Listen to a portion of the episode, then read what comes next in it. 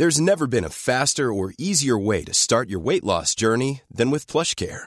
PlushCare accepts most insurance plans and gives you online access to board-certified physicians who can prescribe FDA-approved weight loss medications like Wigovi and Zepbound for those who qualify. Take charge of your health and speak with a board-certified physician about a weight loss plan that's right for you. Get started today at plushcare.com slash weight loss. That's plushcare.com slash weight loss plushcare.com slash weight loss.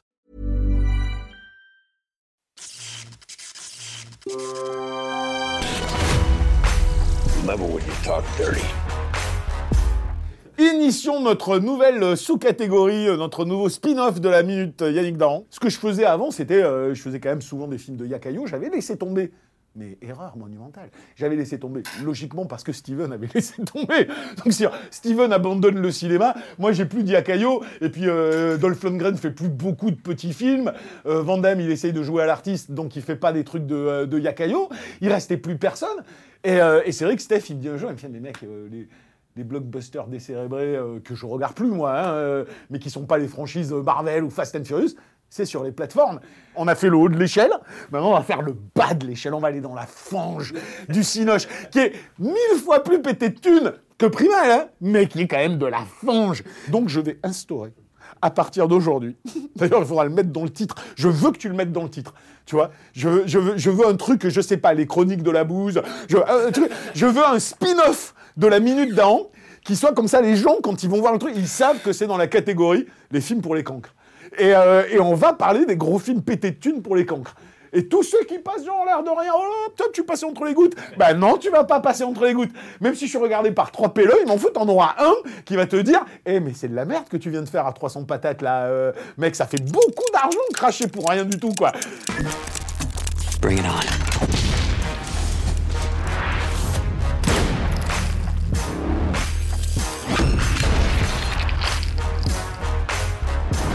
fuck with me.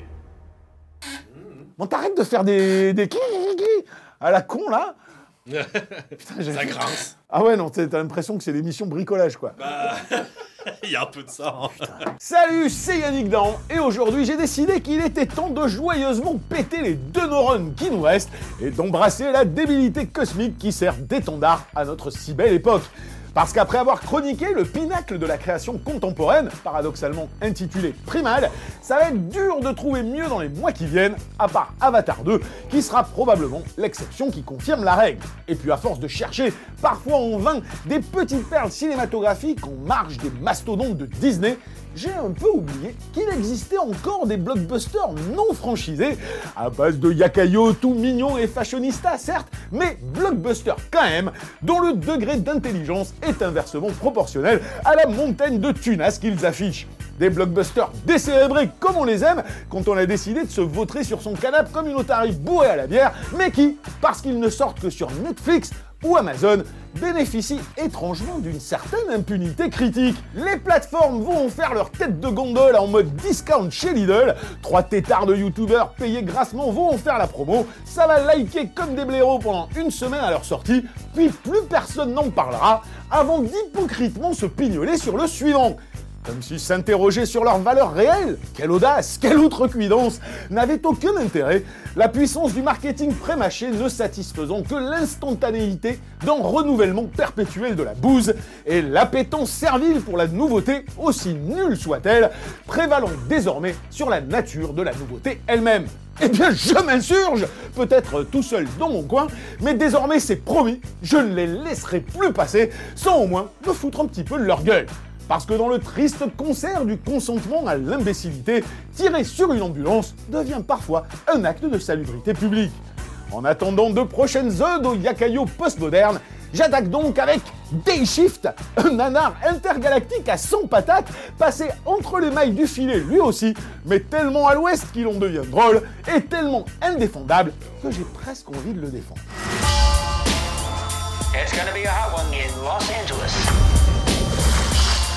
So what's on the agenda today? Eyes, my, my eyes are closed.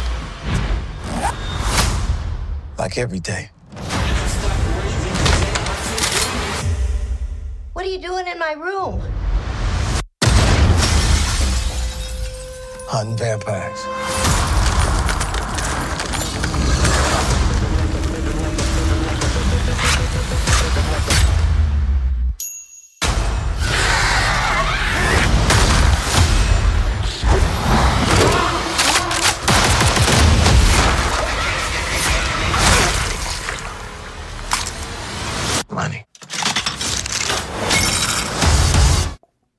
Allons-y. Attends. Je gère d'un coup. Je m'enlève la couille au fond de la gorge. si mon intro était longue, ma chronique sera courte car Day Shift est le énième relooking extrême de la clique David Leitch Chad Stahelski, ancien cascadeur balèze s'étant croisé sur les Matrix et depuis devenu réal et producteur prolifique grâce au succès de John Wick qu'ils avaient co-réalisé des mecs plutôt cool, dans le sens où leur unique objectif est de mettre en valeur le job des cascadeurs et des chorégraphes de baston, mais aussi de parfaits roublards old school en mode péripatéticienne du bois de Boulogne, puisque ces championnes de la bagarre, dont on ne saurait minimiser la transcendance créative des coups de latte dans les burnes qui filent la grimace, ne se font pas chier pour justifier leur délire de sale gosse. Ils se contentent de prendre de vieux concepts de Yakayo tout pérave dignes d'un DTV de Vondam qu'ils recouvrent d'une couche de peinture cynico-métrosexuelle façon postmodernisme de maternelle et qu'ils patinent avec un humour graveleux digne d'un chabit dans les vestiaires de la salle de sport. Mettre ça sous le euh, sous l'égide euh, de la clique euh, Chad euh, Stahelski et David Leitch qui faut être honnête, effectivement, on fait John Wick ensemble. Ils ont du coup eu une espèce de notoriété qui leur a permis euh, de développer derrière euh, des films d'action, mais ils n'ont pas tout fait ensemble. David Leitch est avant tout, avant tout même producteur, si tu veux, donc il a, produit des trucs euh, et, il fait partie des prods exés de, de ce truc-là. Le, seul truc, c'est que le euh, je me rappelle même plus Perry, là, qui est, dont c'est le premier film, hein, le mec il est cascadeur, chorégraphe, superviseur de combat sur boîte 1000 euh, blockbusters dans les Fast and Furious et tout ce que tu veux, mais ils se connaissent tous. Tu vois, les cascadeurs là-bas, c'est tous une bande de potes et tout ce que tu veux. Donc, ce, que je peux pas reprocher au film, c'est que il sait ce qu'il cherche à faire. C'est-à-dire, ces mecs-là, quand ils te font un film, et- et je trouve que là-dessus, ils sont, à part peut-être dans Atomic Blonde où c'était pas ouf, à chaque fois euh, qu'ils prennent un vieux concept de Yakayo et qu'ils mettent avec un acteur inattendu ou une actrice inattendue, histoire de faire croire que c'est moderne, alors que c'est exactement la même chose, au moins il y a toujours la tentative de pousser la fight euh, un peu plus loin. Ce qui a vite donné des trucs comme Nobody, Bullet Train, le magnifique Atomic Blonde avec Charlize en alter ego de Steven Seagal, et ce Day-Shift où Jamie Foxx se la joue mix ridicule entre le Schwarzy de True Lies, le John Wick de John Wick et le Blade de Blade, en incarnant un faux nettoyeur de piscine qui en réalité est un tueur de vampires éjecté du syndicat des tueurs de vampires, vous voyez la finesse des références, dont la femme, une top modèle qui fait bien sûr le ménage en body moulant haute saucisse, ne sait pas qu'il est tueur de vampires, qui doit sauver sa petite enfant, toute mignonne avec qui il fait des blagues au milieu d'un abat de cadavres mutilés et à qui on file un magnifique trou de balle comme sidekick. Un trou de balle coincé du cul, c'est le cas de le dire, incarné sans honte par le frère de James Franco, qui n'est que la version shootée à l'archouma du perso de Bill Paxton dans True Lies, puisqu'il passe le film à chier dans son froc, à tenter des checks ridicules avec son pote Koulos, et à se pisser dessus, littéralement à trois reprises, dans de grands moments d'audace tellement régressive qu'on ne peut s'empêcher de se marrer. La première fois que j'ai vu, je me suis dit, non mais c'est enfin, pas possible, c'est n'importe quoi. Enfin, alors peut-être parce qu'on a tellement été gavé de, de, de la façon dont ils pensent les films d'action aujourd'hui et tout ça. Puis, puis, je, puis sais pas, je me suis rematé, puis j'ai trouvé ça rigolo, je me suis, je me suis remis en mode de l'époque où, où je me tapais, tu vois, des DTV, mais vraiment les, les séries Z et les séries B. Et sur ce registre-là, il fait finalement son job parce que il est, ouvertement, euh, ouvertement euh, ridicule. C'est-à-dire qu'il pousse son côté kitschos jusqu'au bout. Moi, ce que j'aime bien, c'est vraiment euh, ce syndicat de vampires. Et la première fois que Jamie Foxx, qui a été éjecté parce qu'il faisait n'importe quoi, qui vient redemander l'aide du syndicat des vampires, et tu tombes sur le chef des, et le mec, il a la, coupe des footballeurs des années 80 avec un truc. C'est-à-dire, c'est un- ils ont, essayé de faire un espèce de, mix de tout ce qui pouvait être le plus de mauvais goût possible. Quand je te parle d'un nana, moi, ça me fait rire. Parce qu'ils essayent de faire un drama familial, euh, parce qu'il est séparé avec sa meuf, et il n'est pas assez responsable pour s'occuper de, sa ch'tite d'enfant, et c'est pour ça qu'il va devoir tuer des vampires, pour trouver de la thune, pour qu'elle puisse payer son école, et qu'elle évite, qu'il évite que sa femme se barre en Floride. Et, euh, la meuf, tu la vois, enfin, non, je veux dire, elle est, en train- elle est pas en train de faire le ménage, elle est en train de faire du bricolage, mais alors, elle est en body moulant. Enfin, t'as- t'as que- t'as que des trucs mais régressifs qu'on trouvait dans les films des années 80. Je veux dire, les nanas, elles sont là, c'est des pots de fleurs dans le film. Ce qui compte, c'est Jamie Foxx en mode, euh, en mode badass qui fait des blagues sur, euh, sur euh, moi j'ai des, moi j'ai des grosses couilles et, son espèce de tétard à côté qui lui évidemment n'en a aucune.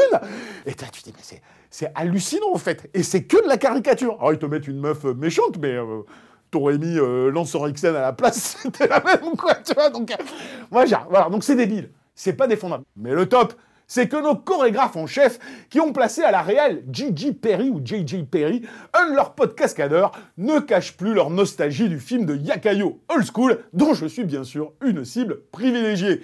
Ambiance Westside dans ce Los Angeles dopé au filtre orange, soundtrack à base de Dre ou Old Dirty Bastard version 30 ans d'âge, Snoop Dogg qui débarque en mode cowboy en shootant avec une mitrailleuse qu'il appelle la grosse Bertha, sale tronche de second couteau en mode Buffland comme Peter Stormer, Eric Lange ou Scott Atkins, et héros en chemise hawaïenne qui te balance des punchlines. Putain, tout ça sans la revendication assumée du trip bovin façon 90s, et ça fait plaisir D'autant qu'au milieu de ce fatras kitschos, la seule actualisation vient de Baston pour le coup fondarde, rare moment d'ailleurs où la caméra tente autre chose que de l'illustration servile, à base de vampires contorsionnistes sortis du Cirque du Soleil qui s'en prennent plein la gueule en se faisant démembrer, décapiter, exploser au shotgun, mais surtout littéralement plier en deux. Alors euh, tu vois, il y avait des choses intéressantes dans nos bodies sur les fights.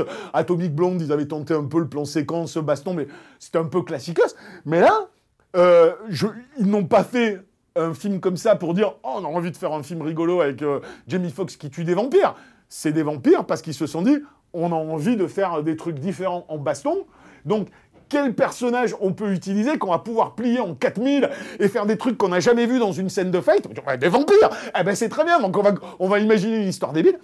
Mais les fights, elles sont pour pas être génialement filmées, mais quand je dis euh, c'est pas servile, c'est que le film, il est quand même d'une platitude visuelle quasi constante. Sauf, je sais pas pourquoi, tout d'un coup les mecs ils font les scènes d'action, alors là il y a des mouvements de caméra, des ralentis, des trucs un peu couillus qui sont intéressants, et puis ils ont des idées. C'est pas toujours bien filmé, mais, euh, mais, mais en fait ils vont vraiment au bout de la logique de leur truc. C'est-à-dire, on a des vampires qui peuvent se contorsionner dans tous les sens. On va jouer à fond les bananes, ça. Alors, c'est con comme une bite d'amarrage. C'est indéfendable narrativement, et pas que narrativement d'ailleurs. Mais il y a de l'idée dans la fight. Et comme c'était son seul objectif, ça remplit son contrat. Bref, à voir avec des potes avinés un samedi soir comme un double programme décomplexé qu'on ferait précéder pour se mettre dans l'ambiance d'un petit Dark Angel avec Dolphy ou alors d'un Mission Alcatraz avec Steven. La seule différence, et elle en dit beaucoup, c'est que ces deux nanars ne coûtaient pas son patate. C'est indéfendable. je dis, mais c'est défendu quand même. mais je défends quand même. Je défends quand même parce que, attends, j'ai quand même passé euh, une bonne partie de ma life à défendre des Steven encore plus indéfendables que ce truc-là. En fait, au-delà même du script débile, euh, Yakayo et de baston, euh, genre décomplexé dans tous les sens et tout ce que tu veux, genre, toute la tonalité et toute l'atmosphère, elle est old school. Les mecs, ils font des blagues à Jamie Foxx sur le, sur le mode euh, t'étais le, le, Tubbs de Croquette et Tubbs, quoi, tu vois. Enfin, genre, ça va parler à personne euh, au mec d'aujourd'hui. Dire tout le côté soundtrack, c'est même pas, c'est même pas le dernier, euh, le, dernier hip-hop à la mode de Drake ou je sais pas quoi. Ils vont aller te chercher le California Love, ils vont aller te chercher. Et puis alors Snoop Dogg qui, qui, qui, qui, qui est maintenant quasi grabataire. Alors tu te dis, en plus, ils te le font pas jouer, genre, euh, comme on le fait toujours jouer d'habitude en mode pimp. Là, il joue pas du tout en mode pimp, il joue, en mode euh, cowboy, quoi. Donc, il arrive avec des Santiago, le chapeau, t'es là, tu dis n'importe quoi. Il est rigide comme, euh, comme s'il, comme avait un piqué dans le cul, quoi. Et alors, il est avec sa mitrailleuse comme ça, il fait des espèces de blagues West Side. Alors, le moment où il est censé crever, dans le film où il va se faire attaquer par des vampires, il se met en position, il fait le signe West Side. Et t'es là, tu fais, non mais, non mais mec, bon, vous avez fait votre film qui se passe il y a 30 ans, donc pour nous, c'est génial parce qu'on a toutes les références, on sait qu'on est dans la crétinerie de l'époque, mais, euh, tu te dis c'est hallucinant. Alors, le seul truc que moi j'ai un peu, où j'ai un peu de regret, c'est que c'est tellement assumé dans la débilité cosmique et le vieux film de Yakayo, tu dis vous auriez pu pousser les potards plus. Alors ils ont poussé les potards dans la débilité des blagues, parce que là l'autre truc là c'est hallucinant qu'il fait dans son froc pendant tout le film mais c'est pas assez poussé dans l'action. C'est-à-dire, les mecs, ils ont Scott Atkins à un moment donné, en plus dans un rôle marrant où en fait c'est deux autres tueurs de vampires qui se tirent la bourre avec Jamie Foxx, tu vois, donc c'est deux frères un peu d'origine d'Europe de l'Est. Ils auraient pu en faire des. Euh, bon, alors t'as une scène de fight plutôt marrante avec eux, mais ça va pas assez loin. Ça reste un peu gore, ça reste tout ce que tu veux, mais euh, voilà, le mec qui pousse les potards et que le film se soit un peu plus condensé aussi pour assumer qu'il est une bouse du samedi soir et qu'il n'y a pas besoin de faire 1h50 quand tu, euh, quand tu fais une bouse, quoi. Et, euh, et, voilà. Mais ça reste, ça reste quand même rigolo. En fait, c'est tout est, euh, tout n'est pas génialement fait, mais bon, après, ça me parle à moi. Je veux je comprends même pas, moi, avec des mecs comme Netflix, ils, ils valorisent un truc comme ça où c'est tellement marqué en gros ancien monde. C'est pas parce que tu mets Jamie Foxx dans le rôle principal et une nana pour, euh, pour donner trois coups de latte que ton film il est, euh, il est super progressiste. Alors ils ont beau se, se cacher derrière des trucs qui se voudraient modernes en prenant les mecs de John Wick ou, tout ce que tu veux, mais non, mais c'est du Steven Seagal, des Shifter. c'est du Steven Seagal, faut pas chercher plus loin quoi. T'as la musique qui est rigolote, t'as Snoop Dogg qui fait n'importe quoi, t'as des bonnes bastons et le reste c'est de la merde. Donc euh, ça va. À voir Voilà, c'était la minute Yannick Dan. Je vous rappelle que dans la description, il y a les liens pour voir ça en podcast ou en tout ce que vous voulez. Euh, ça, c'est des trucs de Alain. Hein Moi, j'y comprends rien, mais je le lui laisse.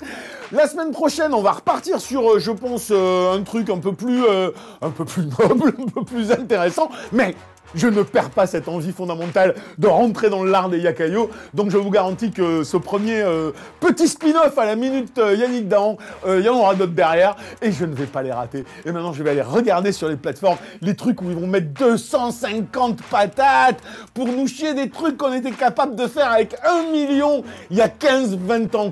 Voilà, sur ce je vous dis, allez, à la semaine prochaine.